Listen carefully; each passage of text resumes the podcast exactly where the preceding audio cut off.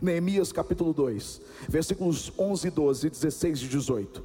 Diz assim: Cheguei a Jerusalém, e depois de três dias de permanência ali, saí de noite com alguns dos meus amigos, e não havia contado a ninguém o que o meu Deus havia posto em meu coração, que eu fizesse por Jerusalém. Não levava nenhum outro animal, além daquele em que eu estava montado. Os oficiais não sabiam aonde eu tinha ido e o que eu estava fazendo, pois até então eu não tinha dito nada aos judeus, aos sacerdotes, aos nobres, aos oficiais e aos outros que iriam realizar a obra. Então eu lhes disse: Vejam a situação terrível em que estamos. Jerusalém está em ruínas e as suas portas foram destruídas pelo fogo. Venham, vamos reconstruir os muros de Jerusalém, para que não fiquemos mais nessa situação humilhante. Também lhes disse, ou lhes contei, como Deus tinha sido bondoso comigo e o que o rei me tinha dito. Eles responderam: sim, vamos começar a reconstrução e se encheram de coragem para a realização desse bom projeto. Uau! Percebam uma mudança de cenário do texto de quinta-feira para o texto de agora. O texto de quinta-feira, Neemias estava com temor diante do rei, mas no texto de agora, ele já está em Jerusalém para começar a reconstrução dos muros destruídos. Ou seja, os ventos mudaram em favor de Neemias. É Deus que faz isso. Deus faz os ventos mudar, mudarem em nosso favor. Eu profetizo isso sobre a sua vida. Que o Senhor faça os ventos mudarem ao seu favor que Ele mude a sua história, como Ele mudou para Neemias. E quando a gente vê Deus agindo em nosso favor, a gente percebe que Ele vai sempre fazer infinitamente mais do que pedimos ou pensamos. Neemias, durante quatro meses, ele orou para que o rei simplesmente deixasse ele sair. Mas naquele momento ele vai além, e Deus vai mais além ainda, entregando a ele tudo o que ele precisava para a reconstrução dos muros, todo o material, toda a madeira necessária. Em nome de Jesus, quando os ventos de Deus, eles mudam em nosso favor, vem junto com tudo isso, o infinitamente mais do que você pediu, do que você pensou. É o que Deus faz, porque Ele é bondoso. Ele tinha a bênção de Deus e agora ele tinha que colocar tudo em prática. Eis a questão. O momento em que Deus te abençoa, que Deus realiza aquele pedido que você tanto fez, que Ele coloca você diante daquilo que você tanto clamou, e agora é você quem precisa agir. Neemias pediu para sair, para ir para Jerusalém, mas não era só isso, agora todo o trabalho começaria. Então Neemias se move, e ele se move de uma forma tão impressionante. Ele se forma ele se move de uma forma que às vezes a gente não tem ideia. Mas se você entender que Suzã ficava a 1.600 quilômetros de Judá, de Jerusalém, e que essa viagem durou quatro, cinco meses, você vai ver que Neemias estava completamente comprometido em recomeçar. Às vezes a gente diz que quer recomeçar, mas a gente não se move do lugar. A gente já tem o aval de Deus, a gente já tem a bênção de Deus, a gente já tem o plano estabelecido dentro de nós, mas alguma coisa nos impede de nos mover.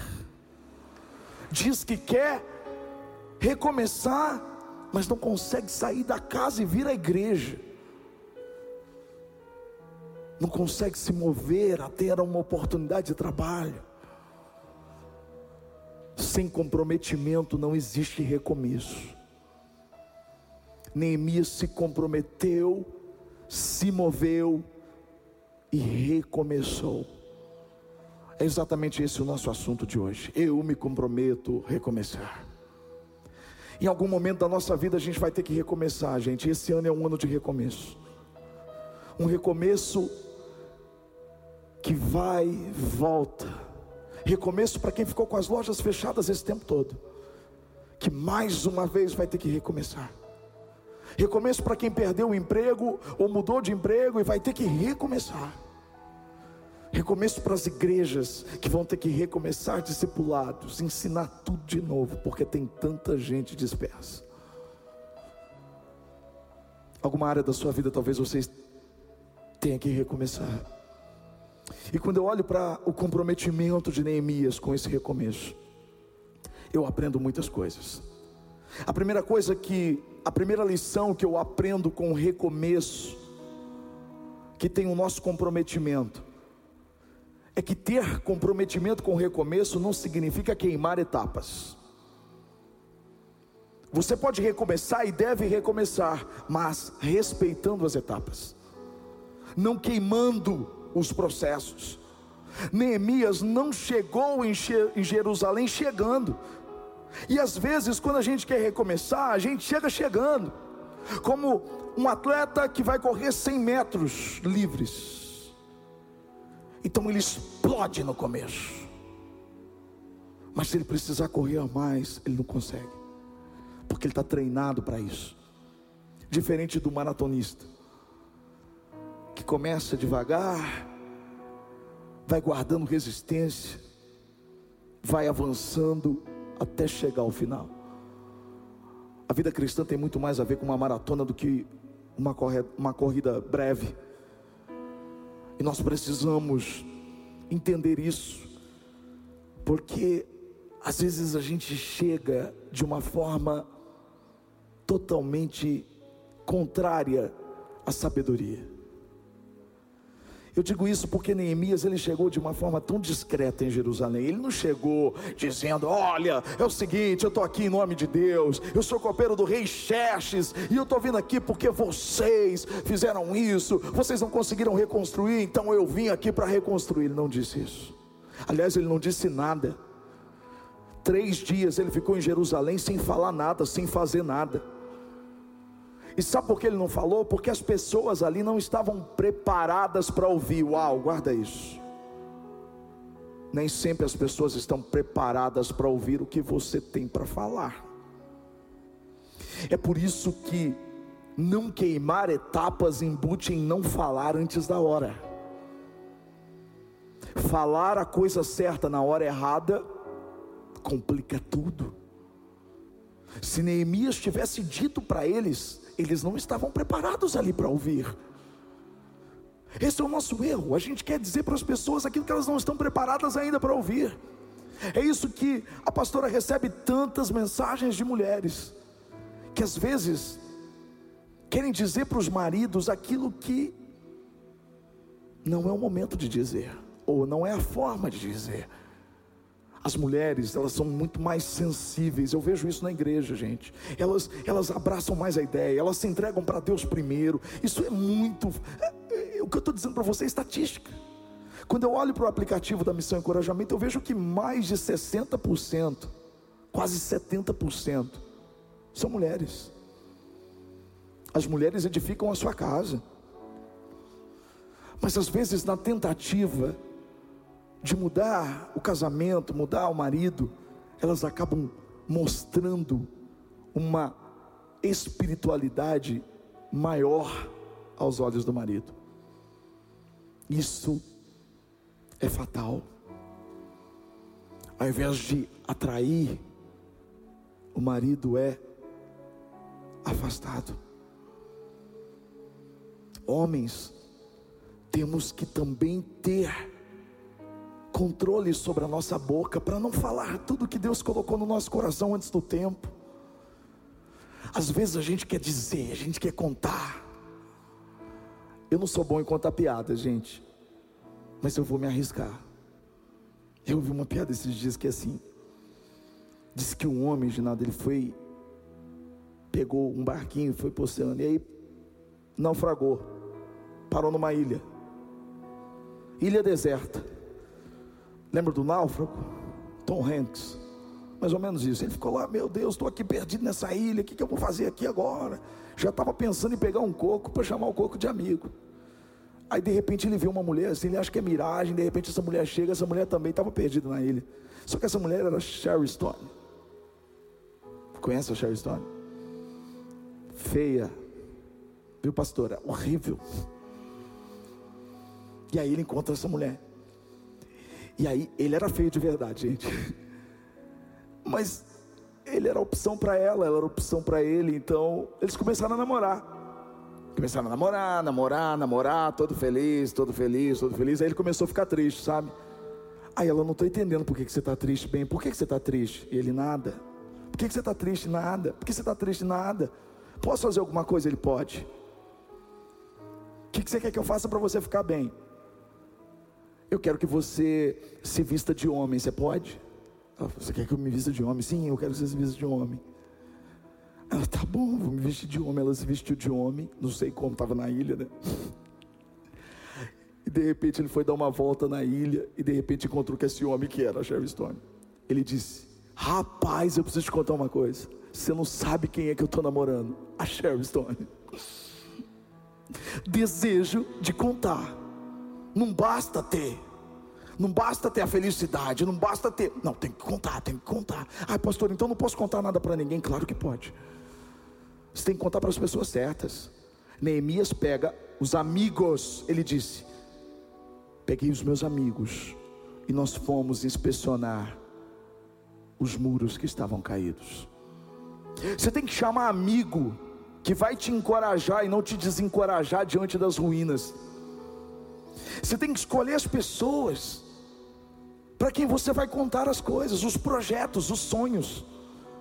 Tem muito mais coveiro do que parteiro que enterra ao invés de dar a luz. Neemias escolheu as pessoas certas, então ele foi inspecionar tudo que estava destruído. Ele foi conhecer a situação. Outra coisa importante é não falar daquilo que você não conhece. Por isso Neemias foi conhecer antes de falar com o povo. Ele visitou tudo, ele conheceu tudo, ele viu o que estava em ruína, ele viu como que aquilo teria trabalho, ele calculou tudo. Agora não era apenas uma, um pensamento, era um planejamento, agora era a realidade, ele estava vendo tudo aquilo. E então ele volta. E aí nós aprendemos a segunda lição. Se a primeira lição é não queime etapas, a segunda é encare a realidade. Agora é hora de encarar a realidade. Encarar a realidade, Neemias disse: Vejam a situação terrível em que estamos. Porque ele disse: Vejam, porque aquele povo achava que se não enxergasse, a situação estava bem, assim como eu e você. Às vezes a gente finge não ver, achando que a situação vai mudar. Eu preciso enxergar e admitir. Pare de se enganar. Não é fingindo que está tudo bem, que as coisas vão mudar.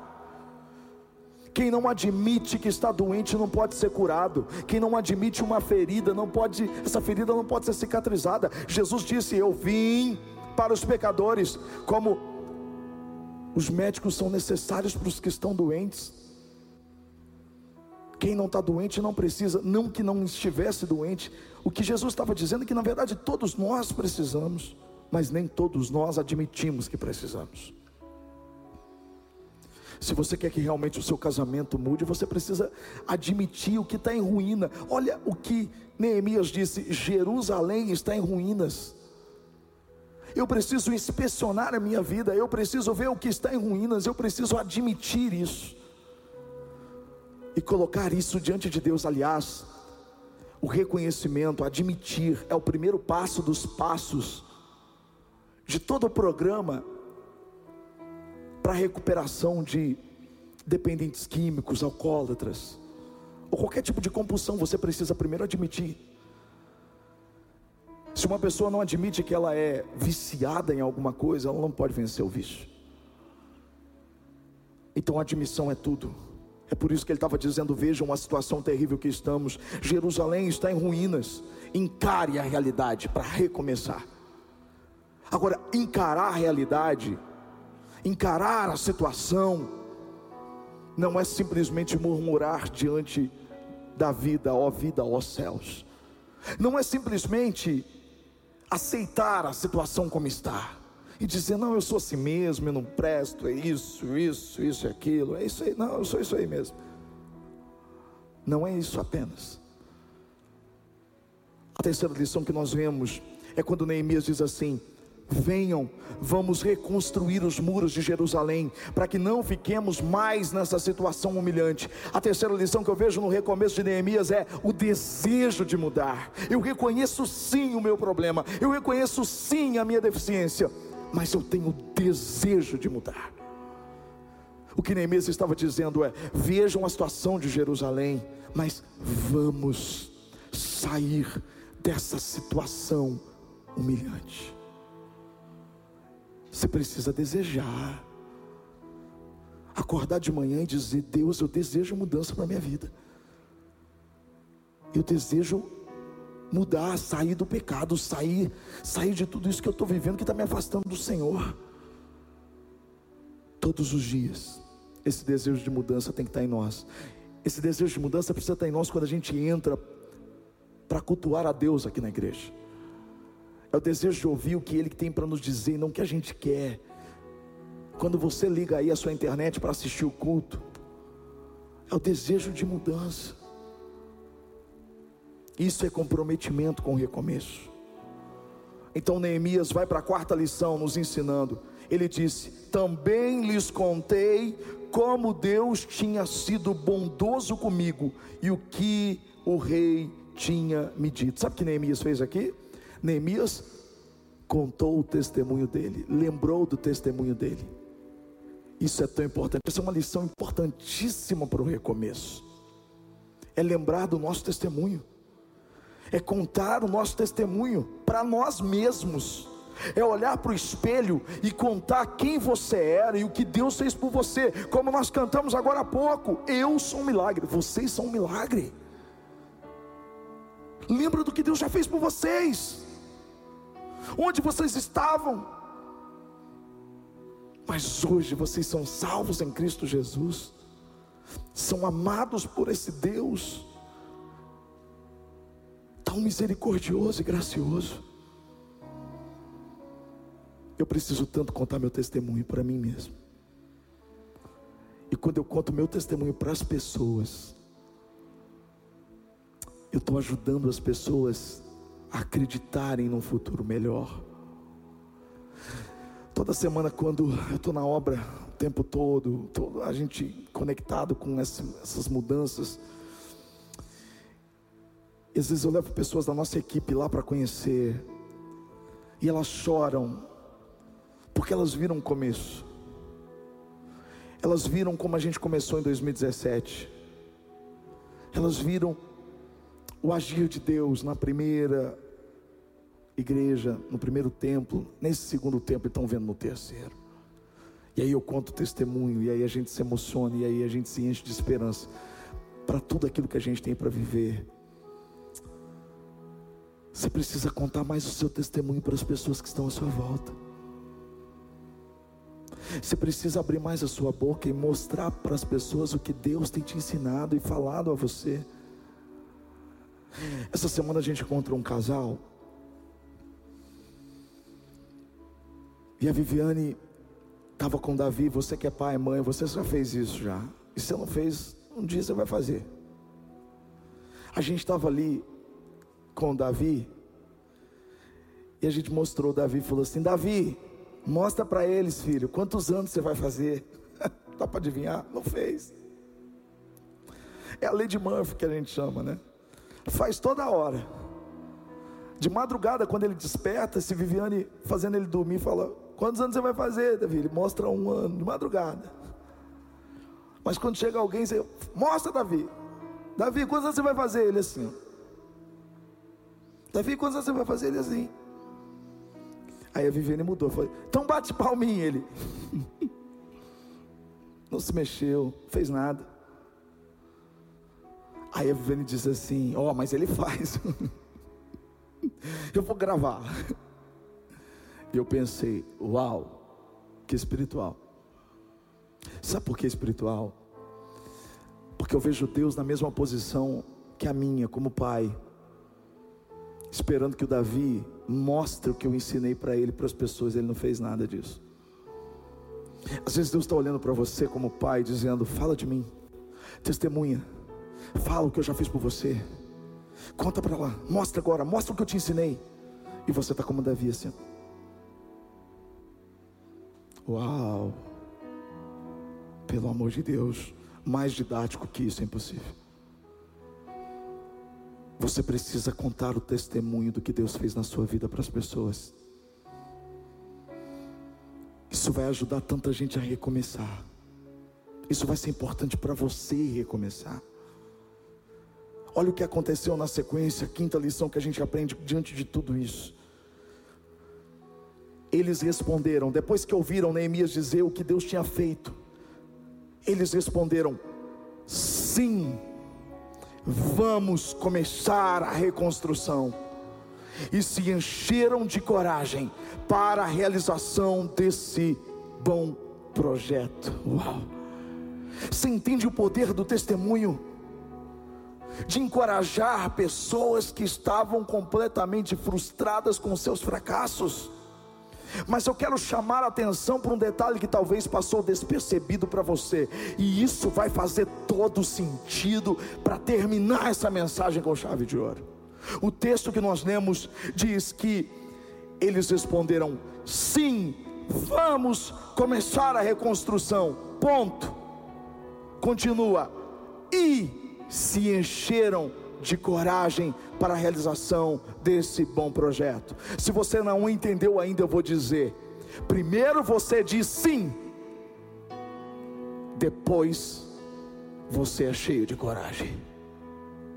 Primeiro você diz sim, depois a coragem vem. Às vezes você precisa dizer sim para que a coragem venha sobre a sua vida é dizer sim, Senhor. Eu vou, eu vou, eu vou, eu estou dizendo sim para recomeçar, mesmo eu tendo fracassado tantas vezes. Sim, Senhor, eu estou dizendo sim, porque eu quero mudança, eu desejo essa mudança. Sim, Senhor, porque eu reconheço aquilo que precisa ser transformado na minha vida. Sim, e a coragem vem. Quantas vezes eu tive que dizer sim, sem coragem, mas quando eu disse sim, eu me comprometi e a coragem veio. É isso que você está convidado a fazer agora. A fechar os seus olhos e dizer sim para Ele. De dizer sim para recomeçar Sim, para fazer a diferença, sim, para mudar. Sim, Senhor. Sim, Senhor. Eu me comprometo com o recomeço. Sim, Senhor. Eu quero uma mudança de vida. É você e ele. Não posso dizer sim por você. Neemias contou o testemunho dele, mas quem disse sim foi o povo. O povo precisava dizer sim, e então a coragem de Deus entrou neles. É exatamente isso que você pode fazer agora. Se você dizer sim para o Senhor, se você disser sim a Ele, que a coragem dele venha sobre você agora em nome de Jesus. Pai, tá difícil manter o caminho. Uau. Tenho dado em meio a espinhos nem sempre é tão fácil acertar. Fala com Ele. Pai, emoções descalçam os meus pés, me roubando em meio a cordéis que enlaçam em minhas fraquezas.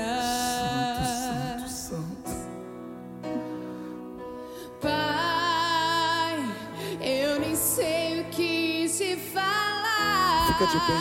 Diga sim. Mas eu quero recomeçar. Sim, Senhor. Sim, Senhor. Me ajuda nesse instante. Preciso da tua mão.